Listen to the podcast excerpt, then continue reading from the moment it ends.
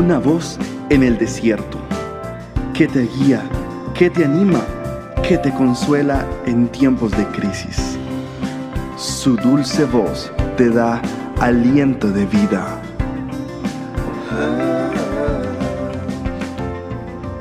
Red de Mujeres Embajadoras.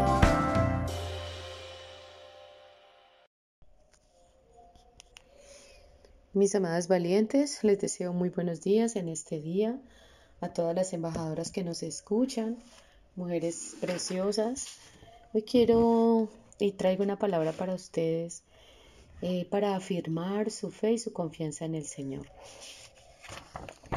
Usted se preguntará eh, si Dios realmente tiene el control de su vida y tiene el control de todo lo que pasa o ocurre a su alrededor. Hoy quiero hablarte sobre eso, sobre el control o la soberanía de Dios. Usted se preguntará, pero realmente Dios sí tiene el control. Quiero decirte, cuando decimos que Dios tiene el control, estamos refiriéndonos a la soberanía de Dios. Nada nos da más fuerza y más confianza en entender y comprender que Dios es soberano, que se define la soberanía de Dios como su control independiente, su control completo, total sobre toda criatura, suceso, circunstancia en cada momento de la historia. Sujeto a ninguno, o sea, nuestro Dios no está sujeto a nuestra voluntad o a nuestro deseo. Nuestro buen Dios no puede ser influenciado por nadie. Nuestro Dios es absolutamente independiente en su posición y en sus decisiones. Dios hace, amado hermana, amiga que nos escuchas, Dios hace lo que quiere, como Él quiere y como le place. Dios tiene absoluto y completo control de las moléculas del universo en cada momento, en cada instante y todo lo que ocurre o es permitido por Él para sus propósitos perfectos. Teniendo esa claridad, amiga, quiero decirte que hay muchas circunstancias en nuestra vida que apuntan a que Dios no tiene el control, como si Dios no tuviera la determinación ni la absoluta voluntad sobre lo que pase o acontece en este planeta Tierra. Quiero decirte, no te molestes cuando las cosas se salen de tu control, cuando lo que planeaste no salió como planeaste, cuando toda la lista de compras que tenías que hacer fuiste y nada ocurrió. Tú podrías decir, claro, eh, tengo una lista de cosas que necesito y que son urgentes y sin esto no puedo terminar mi proyecto. Y recorres muchísimos kilómetros y vas a esa tienda a comprar esos víveres o esos elementos que necesitas y no los encuentras. ¿Qué crees que ocurre?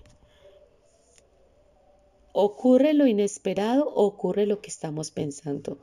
Te saliste de control te saliste de casillas, crees que Dios es perverso e injusto y dices, pero ahora qué va a pasar conmigo, qué voy a hacer y empiezas a renegar de la situación. Déjame decirte, Dios puede tener el control, aun de cosas tan pequeñas como tu lista de artículos de compra, como tu lista de tareas, Permite que sea el Señor en aquellas pequeñas cosas que se glorifique y que sea Dios el que dé provisión para tu necesidad.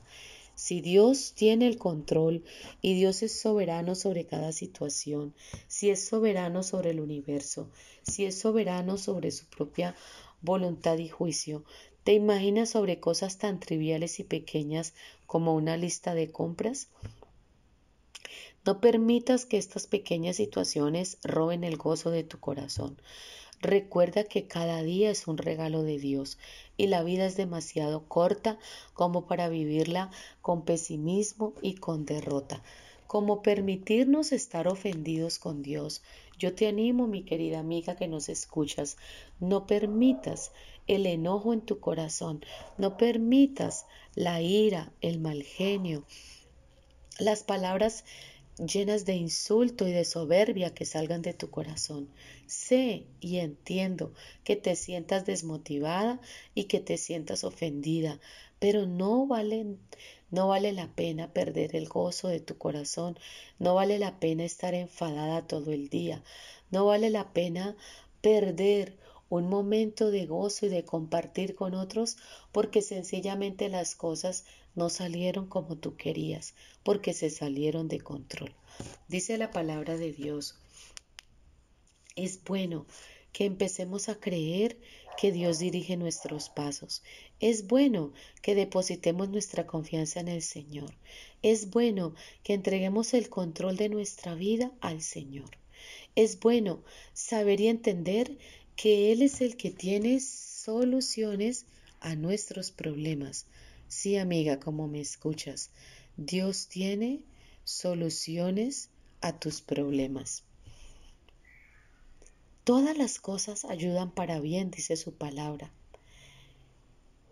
Si creemos en Él y en las obras que Él hacía, nosotras también los haremos.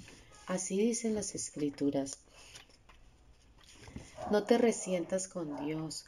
No pienses que Él se le salió de control la situación y que estás perdida y que te sientes absolutamente vulnerable.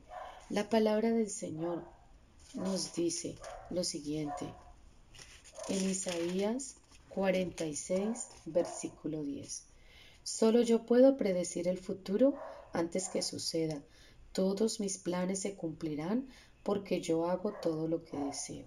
Dios está diciendo, yo tengo el control aún de tu futuro, lo que tú no has vivido, lo que estás por vivir, lo que está por acontecer en tu vida, yo tengo el control. ¿Sabes por qué, mi querida amiga? Porque el Señor todo lo permite que ocurra en nuestras vidas, todo lo que viene conforme a sus propósitos, conforme al diseño que Él tiene para nuestras vidas. Dice la palabra de Dios en Isaías capítulo 14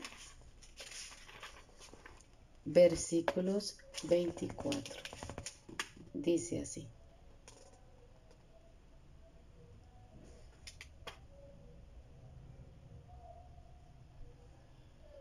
Barreré la tierra, dice el Señor. Esta es una palabra fuerte. O sea, el Señor está afirmando que Él es el Señor de los ejércitos y que Él se ha levantado, que Él mantendrá todo en su lugar y que aún en algunos lugares, dice, son lugares desolados. El Señor, Dios de los ejércitos, es el que habla. El Señor de los ejércitos hizo este juramento. Sucederá tal como lo tengo planeado, será tal como lo he decidido. O sea, el Señor ha trazado metas, el Señor ha trazado planes, el Señor ha trazado líneas por las cuales debemos caminar y nada es aleatorio para Él. Mi amiga que me escuchas, nada ocurre por casualidad, nada ocurre porque sí. Dios tiene un propósito con cada situación que llega a tu vida. Dios tiene un propósito para enseñarte. Dios tiene situaciones y circunstancias a tu favor o en tu contra aparentemente para formar tu vida, para sacar de tu interior la soberbia, el orgullo, la altanería, aún los resentimientos que tengas contra Dios. Permite cosas para que afloren, salgan a la superficie aquellos sentimientos reprimidos, contradictorios y sentimientos y pensamientos que tienes en, en contra de Dios. Todo eso lo permite siempre con un propósito.